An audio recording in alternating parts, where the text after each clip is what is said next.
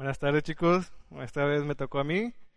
Me da gusto ver caras conocidas, caras nuevas, pero que conozco, que vinieron. Me da mucho gusto. Y para comenzar me gustaría que me acompañaran a 2 de Corintios 7.1, por favor. La palabra dice, así que amados, puesto que tenemos tales promesas, limpiémonos de toda contaminación de carne y de espíritu, perfeccionando la santidad en el temor de Dios. Ok, me acompañan ahora, por favor. Padre, te damos gracias esta tarde, Señor, porque nos has permitido estar aquí, Señor. Te damos gracias por tus bondades, por tu misericordia, Señor. Te damos gracias por la libertad que tenemos en ti, la libertad que tenemos de buscar tu nombre en cualquier momento y en cualquier lugar, Señor. La libertad de podernos acercarnos sin ti, sin que una barrera nos lo impida, Señor. Te pido que esta tarde seas tú quien hable en nuestros corazones, Señor, que tú nos transformes y que cambies nuestro corazón de piedra por uno de carne, Señor. Que podamos entender, Señor, el mensaje que tú tienes hoy para nosotros, Señor. Te doy gracias por todos los que hemos venido aquí, Señor, y te pido por los que no han podido venir, Señor, que tú los cuides y los tengas en tus manos, Señor. Te damos gracias en el nombre de Cristo Jesús. Amén. Ok, chicos. Para empezar, me gustaría que pensaran en el lugar más peligroso que ustedes conocen el más peligroso, un lugar, una ciudad, un pueblo, una colonia. Ahora me gustaría que se imaginen ahora un lugar todavía más peligroso que es, un lugar más violento y que pareciera que no hubiera ley o que es un lugar donde puedes hacer lo que te plazca sin que nadie diga nada, donde ningún pecado tenga castigo, que pareciera que todo quedará impune con estas características que acabo de decir, parecía que es un lugar sacado de una película de ficción o de una serie de ahí de Netflix. Pero quiero decirle que este lugar, bueno, un lugar muy parecido sí existe. Y está muy cerca de nosotros. Es el lugar en nuestra mente, chicos. En nuestra mente podemos hacer lo que queramos, somos libres de hacer cualquier cosa. Bueno, creemos que podemos ser libres y no vamos a recibir algún castigo. Así como les describí el lugar, ¿a quién le gustaría dar un paseo por un lugar así tan peligroso? Yo creo que a nadie, en verdad nadie con un buen sentido del peligro, nadie lo haría. Sería alguien que no le importa su vida, yo creo, no le importa lo que le pase. Pero nosotros lo hacemos diariamente. Nosotros vamos a ese lugar y sin ninguna preocupación ya que nuestros pensamientos, como les digo, podemos hacer y deshacer a nuestro placer. Es el lugar donde podemos hacer todo eso que en la realidad nunca haríamos, ya sea porque de no está dentro de nuestras posibilidades, porque es peligroso, o porque simplemente sabemos que está mal y no queremos afrontar las consecuencias de nuestros actos. Y chicos, me gustaría hacer un... Imaginen que este cañón fuera del año 3040 y tuviera la capacidad de poder proyectar nuestros pensamientos. ¿Alguien se animaría a pasar aquí enfrente a que proyectamos sus pensamientos de esta semana? Yo creo que, bueno, si hay alguien que se anima, que pase porque ni yo lo haría, la verdad. Con mucha vergüenza lo digo, pero ni yo lo haría. O sea, no proyectaría mis pensamientos de esta semana. O bueno, ya más fácil, alguien que pueda decir, no, pues mis pensamientos, al menos de hoy, todos han sido agradables a Dios. ¿Hay alguien que puede levantar la mano y decir eso? Ya he perdido de hoy, no hablo de toda la semana. Nadie, ¿verdad? Entonces, como menciona el versículo de 2 de Corintios, debemos limpiarnos de toda contaminación en la carne y en el espíritu, perfeccionando la santidad. Sabemos que ser santos es estar apartados del mal. Y la santidad en el espíritu, digo, en la, carne, involucra apartarnos del mal, o sea, dejar de pecar en nuestras acciones. Y la santidad en el espíritu involucra dejar de pecar en nuestras emociones y en nuestros pensamientos. El pecar con nuestras acciones es algo que puede ser más evidente, ya que las acciones todos la pueden ver. Nuestras acciones son visibles a cualquiera, mientras tanto que nuestros pensamientos solamente lo sabemos nosotros y lo saben Dios. Es más difícil de evidenciar un pecado en nuestros pensamientos que en nuestras acciones. Nos cuidamos más de cometer el pecado en nuestras acciones que lo, lo que nos cuidaríamos de cometer los pecados en nuestros pensamientos. Por lo mismo de que nadie los ve, creemos que estamos seguros en ese lugar. Entonces, chicos, déjenme decirles que no es así, es muy alejado de la realidad. Y es que a veces, muchas veces damos por hecho de que como no cometimos el acto, no es pecado. Y esto es lo más preocupante de esto, porque muchas veces, por no decir siempre, no le damos la importancia que esto se merece. Creemos que porque nadie nos vio, no es pecado. O porque nadie puede saber nuestros pensamientos, no estamos haciendo nada malo. Que de un mal pensamiento no pasa. Que no es pecado. O sea, nada más lo pensé, pero como no lo hice y no le afectó a nadie, pues no es pecado. Pero de esto está muy alejado la realidad, ya que Dios escudriña nuestros corazones y nuestra mente. Me gustaría que acompañaran a Jeremías 17:10. Ok, dice, yo Jehová que escudriño la mente, que pruebo el corazón para dar cada uno según su camino, según el fruto de sus obras. Podemos ver que para él los pensamientos son tan importantes como las acciones y le son conocidos tan claros igual que nuestras acciones. No por el hecho de que quede un pensamiento significa que no hayamos pecado, o que hayamos vencido la tentación que se nos puso enfrente. Jesús nos enseña en el Sermón del Monte que, los mandamientos no solamente aplican pues, nuestras acciones externas, sino que también regulan nuestra conducta interna. No, es, no basta con no matar, porque si odiamos a una persona, es como si la estuviéramos asesinando en nuestro corazón. No basta con no fornicar, porque tampoco es, si vemos a alguien con miradas lujuriosas o tenemos pensamientos, ya estamos fornicando con esa persona en nuestros corazones. Entonces tampoco debemos de pensar que los pensamientos no van a tener castigo. De igual manera debemos someter los pensamientos, así como sometemos nuestras acciones, a la voluntad de Cristo. Pablo en Colosenses 2, del 20 al 23, si me acompañan también. Que dice, pues si habéis muerto con Cristo en cuanto a los rudimentos del mundo, porque como si vivieseis en el mundo os sometéis a preceptos tales como no manejes, ni gustes, ni aun toques en conformidad a mandamientos y doctrinas de hombres, doctrinas de hombres, cosas que todo se destruye con el uso.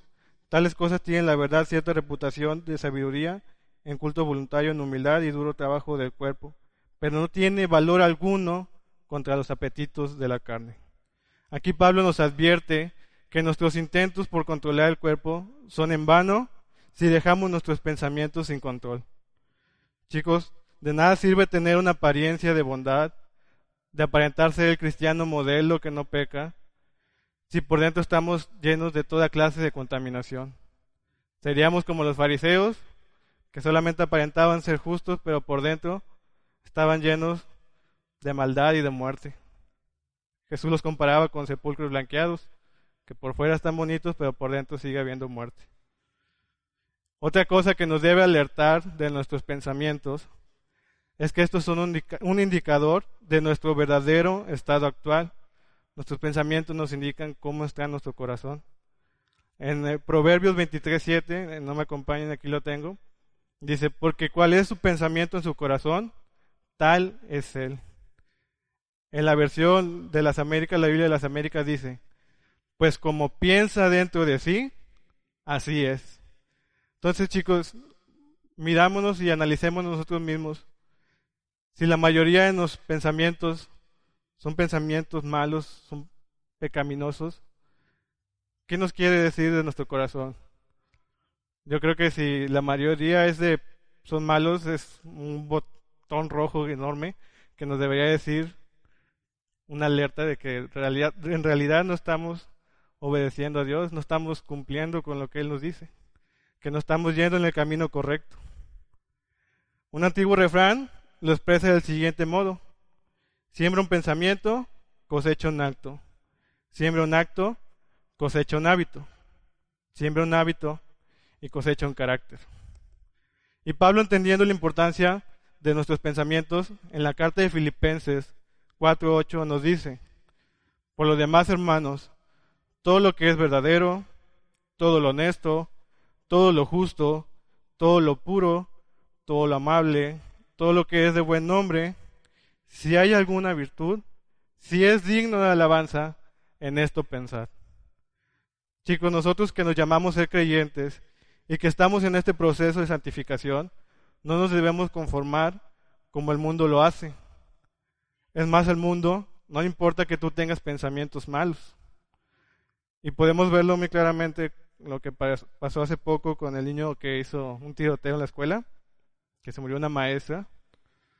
Podemos ver cómo a nadie le importó, o sea, el trasfondo que tenía el niño, o sea, se preocuparon más de dónde vino el arma que lo que el niño tenía en su mente en ese momento, o sea, cómo un niño tan pequeño puede empezar en, en asesinar, en hacer un tiroteo en su escuela. Y al mundo no le importó eso, le importó de dónde sacó el arma, quiénes eran sus parientes. Y lo vemos también claramente en las acciones que toman. O sea, deciden poner un operativo para revisar mochilas, o querían proponer para evitarse la fatiga de revisar que fueran transparentes las mochilas, en vez de hacer algo con los niños, en vez de preguntarse, ¿y si no era uno? ¿Y si son más? Ahora lo vemos también en todo el país, que decimos, ah, ocurrió en Torreón, aquí no pasa nada. O sea, nadie se preocupa porque los niños de esta edad ya están pensando en asesinar gente. Es algo que nos debe de preocupar y nos deja en claro que el mundo no piensa, o sea, no le afecta en lo que nosotros pensemos mal. Él está, está a gusto en que nosotros tengamos pensamientos malos. Pero a Dios sí le importa. Por lo tanto, debemos de lograr una renovación de nuestra mente. Todas las acciones que realizamos son posibles porque primero lo pensamos y lo procesamos en nuestra mente. Y después de esto, el cerebro manda la orden al cuerpo y éste reacciona. De igual manera, sucede con la santidad. Esta comienza en la mente y se extiende hacia las acciones. Y esto no funciona al revés. Siendo esto así, lo que permitimos que ingrese en nuestra mente tiene una importancia fundamental. Chicos, como lo hemos estado viendo a lo largo de esta serie, pues la santidad en el cuerpo, claro que es importante, es muy importante. Pero el proceso, pero el proceso de edificación es un proceso íntegro, el cual involucra nuestras acciones, pero también involucra nuestros pensamientos y nuestras acciones. Una santidad a medias no existe. La una sin la otra no es santidad. Y como lo mencionó César en su predica anterior, nuestra voluntad nos ayuda a poder controlar nuestras acciones con sus dificultades, porque sabemos que nuestra voluntad es una voluntad inclinada hacia el pecado. Pero con nuestros pensamientos y emociones, la dificultad para controlarlos, solo con nuestra voluntad, se incrementa mil veces. Se hace imposible lograrlo bajo nuestras propias fuerzas ya que la mente la vemos como ese lugar de escape donde podemos ir a pecar sin que nadie nos vea, donde podemos ir a pecar libremente, donde creemos que lo que estamos pensando nadie lo va a saber y que por lo tanto no va a tener un castigo. Y pecamos deliberadamente. Y esto se vuelve más complicado, ya que el mundo está constantemente bombardeándonos a través de diferentes medios como la televisión, los libros, las revistas, películas, en la música que escuchamos, incluso chicos, hasta en las conversaciones que tenemos diariamente. Ahí estamos siendo atacados constantemente por el enemigo que busca afectar nuestra mente. Por lo tanto, tenemos que evaluar honestamente los efectos que estos medios tienen sobre nosotros, los efectos que provocan en nuestros pensamientos. ¿Y cómo lo vamos a hacer? Pues solamente a través de la palabra. Obviamente no vamos a estar así de, oye Alan, ¿puedo ver esta película? Oye Sam, ¿puedo ver esta serie? Checo, ¿qué piensas de esta canción? ¿La puedo escuchar? Obviamente no vamos a estar todo el tiempo así, imagínense. Vamos a estar molestando todos los días a cada rato. Pero podemos ir a consultar a Dios, que es lo más importante, tenemos que ir a Él y consultarlo. Y podemos ir a su palabra. Y un versículo que a mí me ha ayudado mucho y que me gusta mucho es este de Filipenses 4.8. Chicos, si no sabemos si lo que estamos viendo está mal o no le agrada a Dios, preguntémonos, ¿esta música que estoy escuchando provoca en mí pensamientos honestos? ¿Esta serie o esta película que estoy viendo despierta en mí pensamientos justos, amables, excelentes o dignos de alabanza? ¿Esto es lo que provoca en mí esto que estoy viendo o escuchando? Si la respuesta es no, pues ya es decisión de ustedes si quieren continuar viéndolo. Pero Dios nos manda a no hacerlo. O sea, Dios nos dice solamente en lo que es justo, lo que es amable, lo que es bueno, lo que es digno de alabanza, en esto pensar. Y chicos, no tratamos de hacer de que esto sea una plática moralista. Pero el mundo siempre va a tratar de que nuestros pensamientos se adapten a sus caminos y hacer esfuerzos, y hace esfuerzos decididos y persistentes para que creamos que lo que Él nos ofrece es lo correcto. Muchos dicen, si la mayoría piensa esto, es porque realmente esto es lo correcto. O si ellos dicen esto y todos están de acuerdo, pues yo también voy a estar de acuerdo. Pero cuando nos resistimos a lo que la mayoría piensa, a lo que la sociedad actual piensa que es correcto, el mundo va a procurar ridiculizarnos y tratarnos de una forma abusiva, tachándonos ya sea de anticuados, de opresores, de homofóbicos, y pónganle lo que ustedes quieran, que el mundo trata de tacharnos. Pero sabemos que esto no es la verdad. Pero es muy triste ver que hay creyentes que en lugar de resistirse a esto, terminan cediendo. Ceden terreno de forma creciente a la constante presión del mundo. Y chicos, el simple hecho de que contemplamos el poder realizar un acto que a Dios no le agrada, esto ya es un indicio de que el enemigo ya ha afectado nuestra mente. Ejemplo, vas a ir a ver a tu novia, pero sabes que está sola, que sus papás no están, y te pones a pensar, pues, no voy a hacer nada, solo vamos a ver una película. No creo que pase más.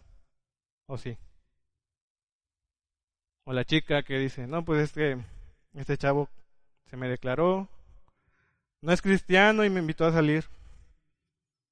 Pues voy a ir, no creo que pase a más. Igual, y le comparto en ese momento. Chicos, con el simple hecho de ya estar pensando en la posibilidad de que algo más o algo así nos pueda afectar, es que el enemigo ya está infectando nuestra mente poco a poco.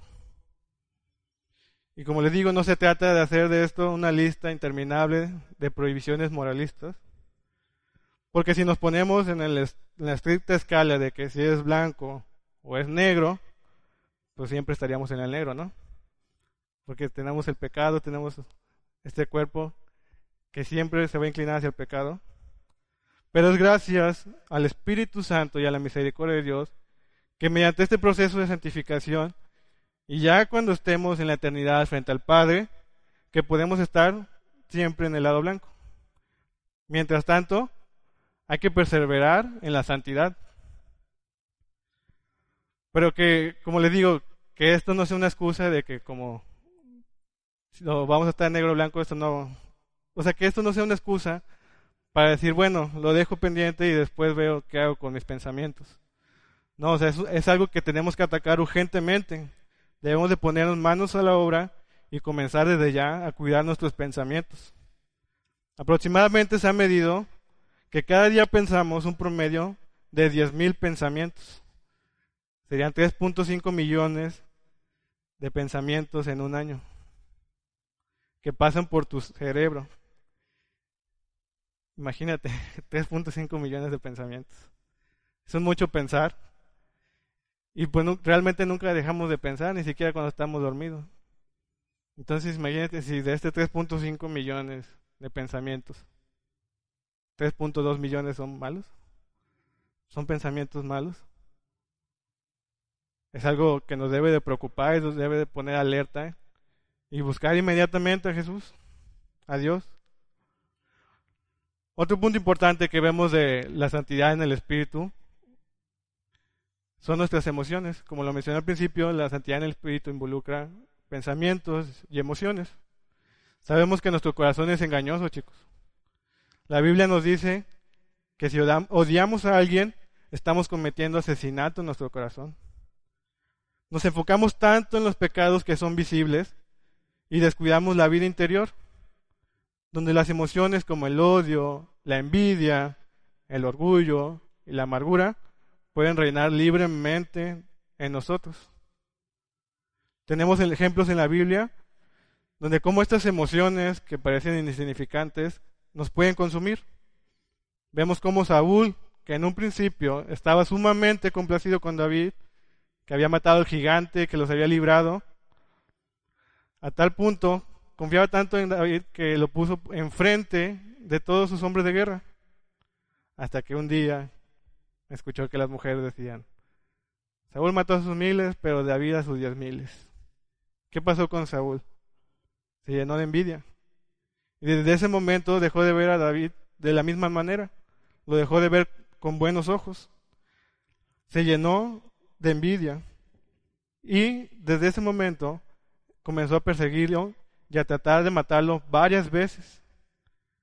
Vemos cómo inició todo con una emoción, la envidia.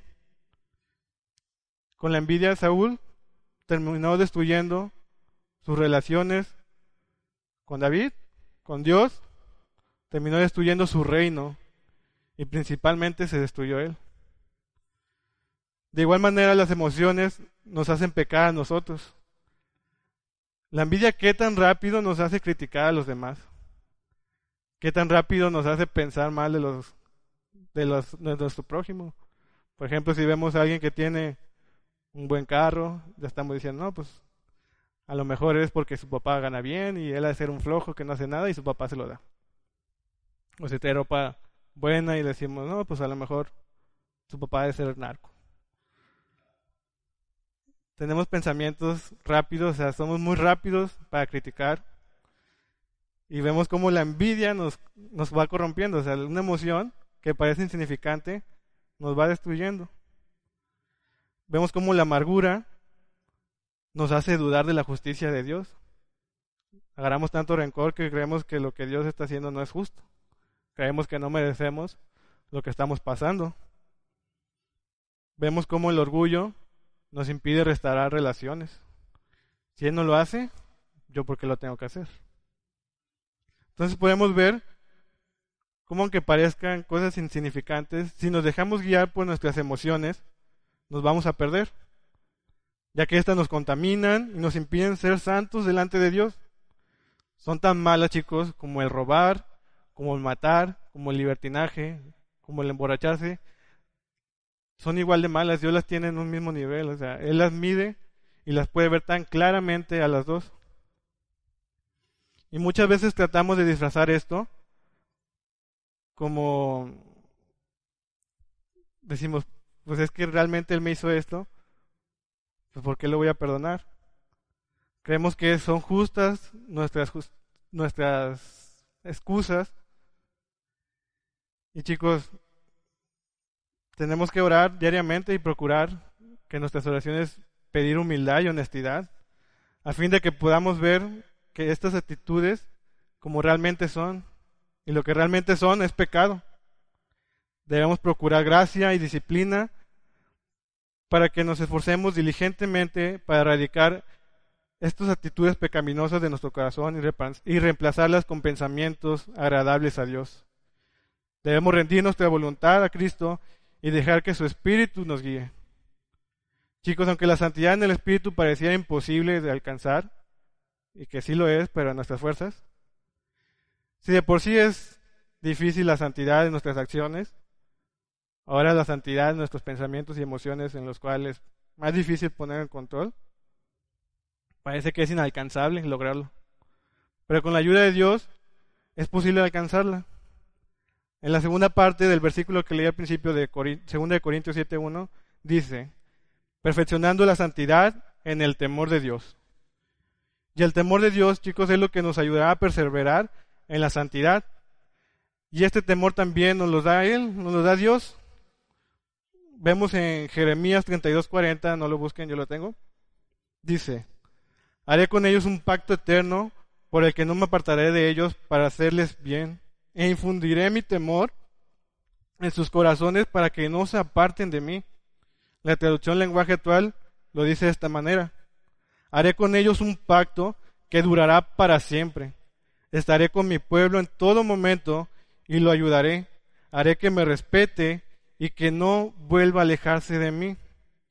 El Señor dice, pondré mi temor en el corazón de ellos. El temor, el temor nunca podría ser encontrado ahí si no fuera por Dios. El temor no surgiría en nuestros corazones de manera natural. El temor a Dios solamente surge porque Él nos lo da. Él nos hace temblar ante su ley, nos hace sentir el dolor y la amargura del pecado. Hace que recordemos a Dios, al Dios que una vez olvidamos, y que obedezcamos al Señor que una vez desafiamos. Él dice, pondré mi temor en el corazón de ellos. Es el primer gran acto de la conversión y es continuado a lo largo de la vida mediante este proceso de santificación. La obra que comienza en la conversión es debidamente continuada en los creyentes, porque el Señor pone todavía su temor en nuestros corazones. No podemos decir cómo obra el Espíritu Santo, porque el Espíritu Santo obra de maneras únicas de Él y actúa de diferentes maneras en cada uno de nosotros pero Él lo hace sin violar la libertad de nuestra naturaleza y dejándonos ser los seres que éramos antes. Él sabe cómo hacer que continuemos en el temor de Dios. Esta es la gran cuerda que Dios utiliza, la forma en que Él sujeta a su pueblo. Él dice, pondré mi temor en el corazón de ellos. ¿Y cuál es este temor de Dios? Es, primero, un santo temor reverente del grandioso Dios. Instruidos por Dios llegamos a ver su infinita grandeza y el hecho de que Él está presente en todas partes, chicos. Está con nosotros y luego llenos de su santidad, no nos vamos a atrever a pecar nuevamente. Como Dios está cerca, no podemos ofenderlo. Dios es nuestro Padre y nosotros sentimos el espíritu de adopción. Este amor enciende en nosotros el temor de entristecer a quien nos ama. ¿Cómo podemos pecar o alejarnos de un tan grande amor, chicos? Si Él me ama tanto, ¿cómo puedo dejarlo? Él me favorece tan grandemente día a día que no puedo hacer lo que sea contrario a su voluntad. La gratitud cierra la puerta contra el pecado. El gran amor recibido vence la gran tentación de descarrilarse. Chicos, en ¿cómo podemos huir de un amor tan grande? Si lo amamos claramente, no podemos encontrar ningún placer en ofenderlo. Antes bien, sería nuestro gozo poder cumplir sus mandamientos y oír con atención la voz de su palabra. Él dice que no se aparten de mí. Si la gracia de Dios te ha cambiado realmente, entonces estás cambiando radical y perpetuamente. Si tú has venido a Cristo, Él no ha puesto en ti un vasito limitado de agua de vida.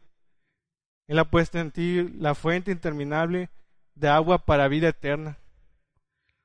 La obra cumplida en la regeneración no es una obra temporal, por medio de la cual un hombre reformado pasa por un tiempo, sino que es una obra perdurable. La gracia continuará obrando en un hombre hasta conducirlo a la gloria de Cristo. Él dice, pondré mi temor en el corazón de ellos para que no se aparten de mí. El temor de Dios es conservado vivo en nuestros corazones gracias a que oímos la palabra. Pues la fe viene por el oír y el santo temor viene por medio de la fe. Seamos diligentes entonces al oír la palabra. Este temor es mantenido vivo en nuestros corazones por la lectura de las escrituras.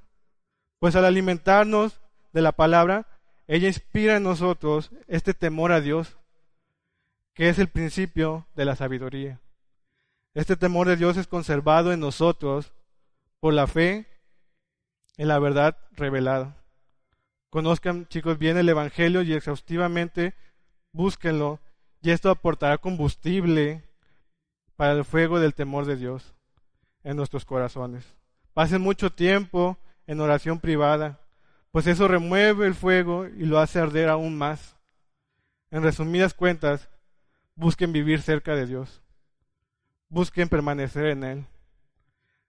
Pues conforme permanezcan en Él y sus palabras permanezcan en nosotros, producirá mucho fruto y seremos sus discípulos. Para concluir, chicos, les vuelvo a repetir, mientras estemos en este proceso de santificación, todos los días estaremos en una batalla espiritual. El enemigo estará atacándonos constantemente, buscando que nos desviemos y le cedamos paso al pecado. Pecado que ya reside en nosotros, porque la palabra dice que lo que contamina al hombre, no lo que consume, es lo que contamina al hombre es lo que sale de la boca. Por eso podemos ver como una pequeña idea, un pequeño pensamiento, un sentimiento, una emoción, puede ser un detonador para que nuestro proceso de santificación se frustre o que retroceda. Por eso es urgente someter el pensamiento y la voluntad a Dios. Les vuelvo a repetir, ya que la santidad comienza en el pensamiento y se extiende a las acciones. Así como cantábamos ahorita de que anhelamos estar en la ciudad de Dios, si realmente anhelamos eso, chicos, la Biblia dice, su palabra, sin santidad nadie lo va a ver. Entonces, perseveremos en la santidad y en Dios y en su gran misericordia y amor nos ayudará a perfeccionarnos poniendo su temor en nosotros para que no nos apartemos de Él. Qué Dios tan maravilloso tenemos, ¿no creen? Que a pesar de que nosotros nos alejamos, Él mismo va y nos busca, nos trae, nos cura, y aún así Él se, está ahí con nosotros y no nos va a dejar alejarnos de Él nuevamente. Él va a poner de su temor en nosotros. Muchas gracias.